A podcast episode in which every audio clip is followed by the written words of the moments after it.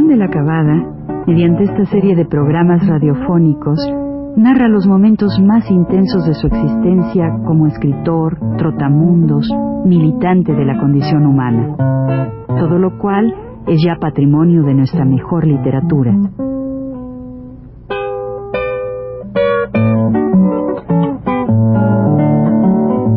Con ustedes, Juan de la Cabada. Pues mi vecino de celda, entonces, en la sección llamada Avenida Madero de, lo, de la cárcel esta de la que llamaban de los de los sótanos de la secta delegación nunca supe su nombre nada más que por el gato. Muy divertido. Y tenía cabeza y ojos muy verdes es una cosa muy impresionante. Pues este como decía yo el otro día se paseaba se paseaba con otro canchanchan que tenía vuelta y vuelta y vuelta y vuelta y vuelta hasta que abría la ventila de la de la de la cosa general donde estaba la galería, la galera general de los presos comunes, y les gritaba, este, el que quiera mandar algún recado a su casa, que lo mande inmediatamente. Bueno, y que escriba, y le daba, le facilitaba un lapicito.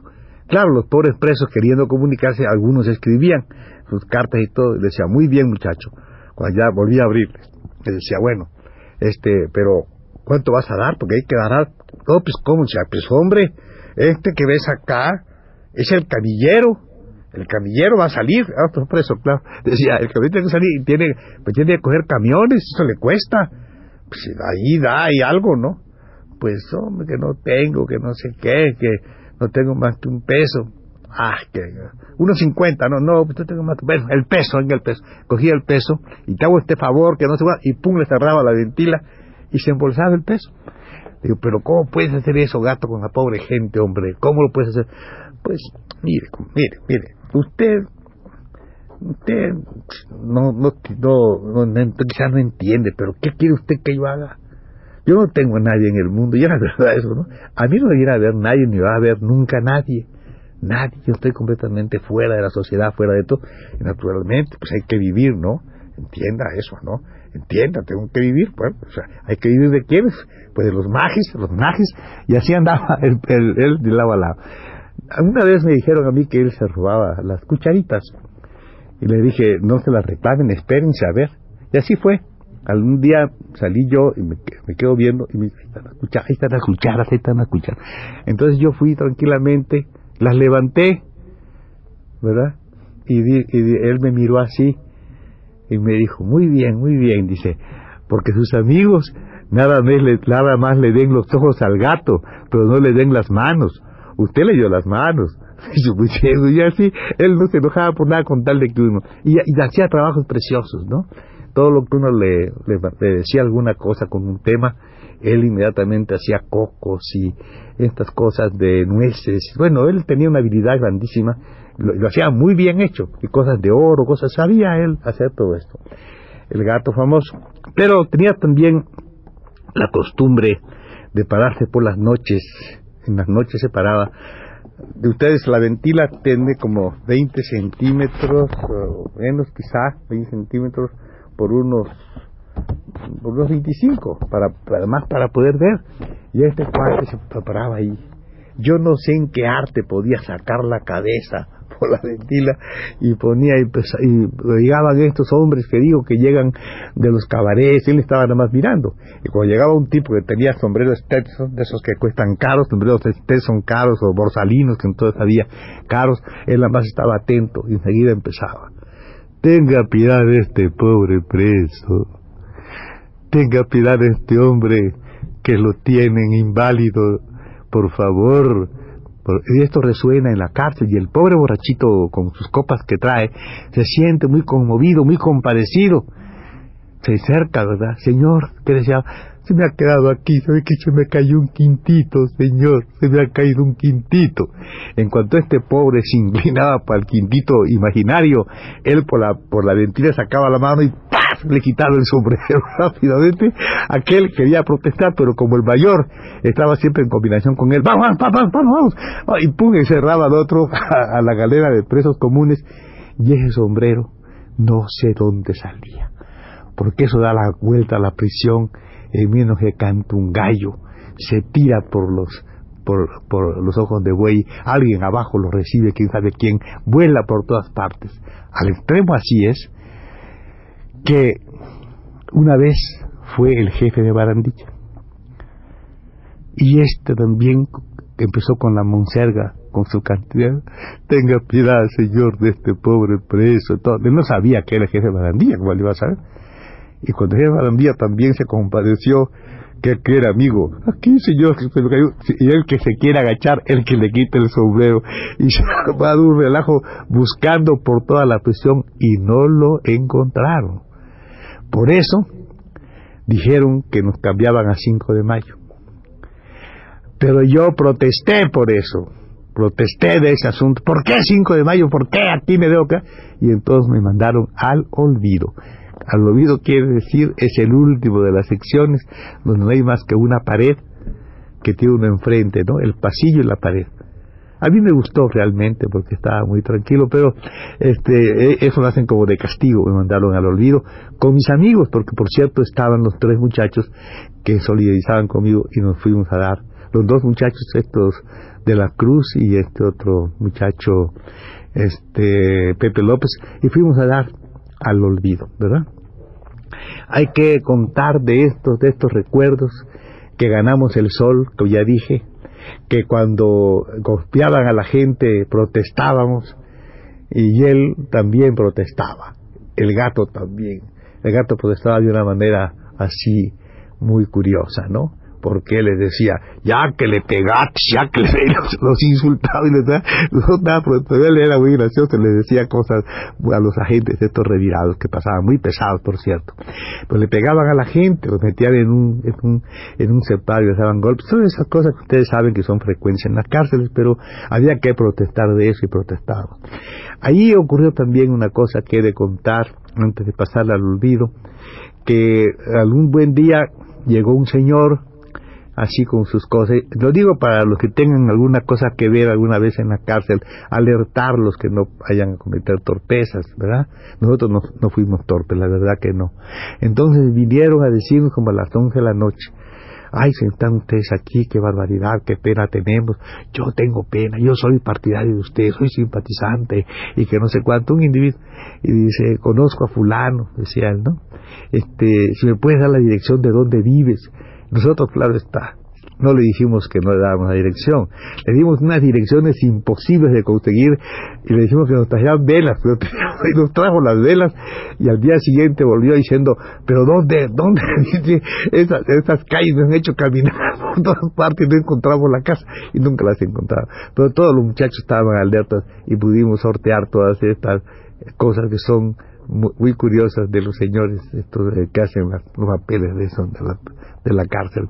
Así era. Por fin, un día empiezan a tomar declaraciones que no existen en esa declaración, que no tienen que ver nada porque no son declaraciones ante jueces, que son cosas que, claro, pasa el tiempo, el muchacho habla lo que dice lo que sea, y por fin sale como entró, como yo salí aquella vez en la cárcel, porque no tiene constancia de nada, le llaman administrativo y lo tienen ahí preso, lo pueden agarrar al rato que se sale y lo vuelven a meter y hacen todos estos chanchullos y nunca, nunca está uno consignado. Allí, por fin, logramos que nos consignaran, ¿verdad? Y salimos como a los tres meses, pero voy a contar nada más este detalle. Se tomaron declaraciones, eran muy chistosas, porque yo las oía, ¿no? Primero voy a, voy a decir cómo como a los tres o cuatro días estar ahí viendo los, los fotógrafos. Entonces me toman a mí, ¿verdad? Me toman a mí, después de esos días, con un, un, un, abrigo que quién sabe quién me lo mandó, un abrigo larguísimo que me daba hasta lo, era yo como un ruso de esos que, que traen aquellos abrigos largos, largos, ¿verdad? Que me dan hasta la punta de los pies, pero a mí me caía muy bien el abrigo, un abrigo café, y con ese abrigo me retratan y el pelo un poquito, tenía mucho más pelo que ahora y nunca pelado, de manera que era un pelo abultado y sin peinar como nunca me peino, pero de todas maneras ahí parecía más fascineroso y, de, también varios días de no rasurarse, pues eso da cierta impresión y me ponen ahí Juan de la Cuadra. Juan de la Cuadra. Ese es el nombre que me pusieron quizá para que no protestara yo. En el periódico El Universal lo pueden ver, 10 de diciembre o 12 por allá de 1930. Ahí debe estar, ya lo voy a buscar yo también, no lo tengo, pero vamos a hacer. Juan de la Cuadra, jefe de la conspiración. Material recogido y me ponen un montaje con un montón de bombas y pistolas y todo eso que yo no sé de dónde lo sacaron. Ellos lo sacaron ya de, de, la inspección, pusieron sus pistolas y a mí me metieron, me encuadraron entre en el marco aquel de las pistolas y toda esa cosa, ¿no? Material recogido. Y la policía, como siempre, sabe usted, vigilante por la sociedad, todo, bueno, entonces todo ese relajo, ¿verdad? Y me meten a mí en eso. Y me dicen, jefe, y ahí en otra parte ponen otro, ponen eso sí que está chistoso porque mis amigos, algunos más blancos que yo, con el compañero Tobar y todo eso, los retrataron también y le pusieron comunistas indígenas.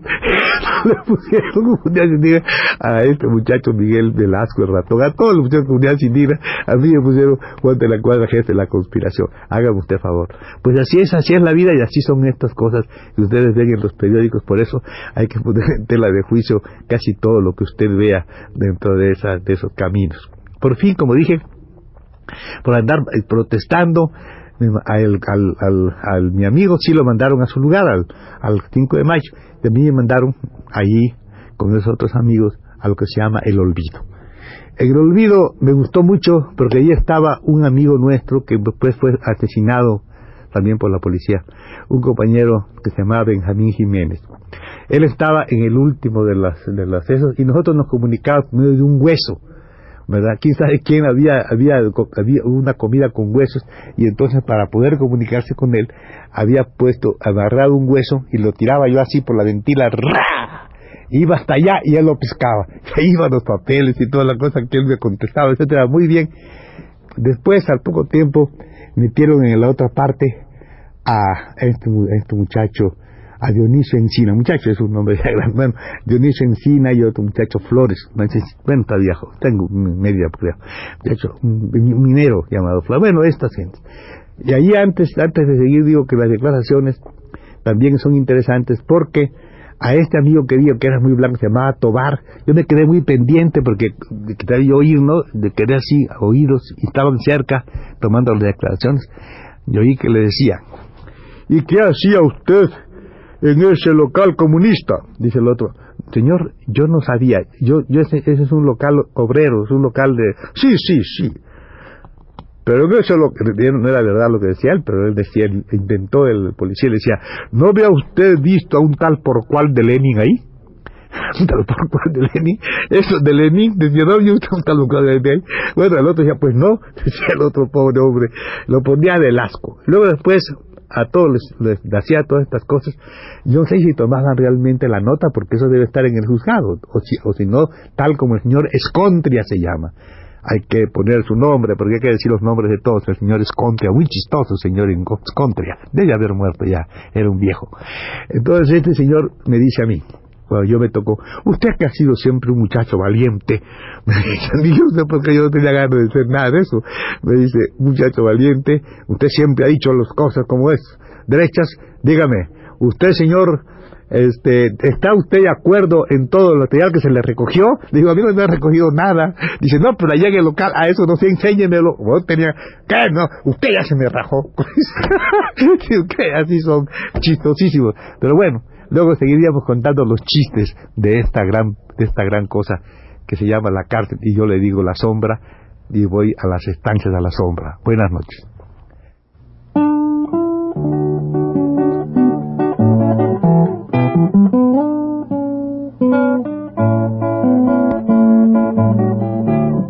Radio Universidad presentó Recuento Vivo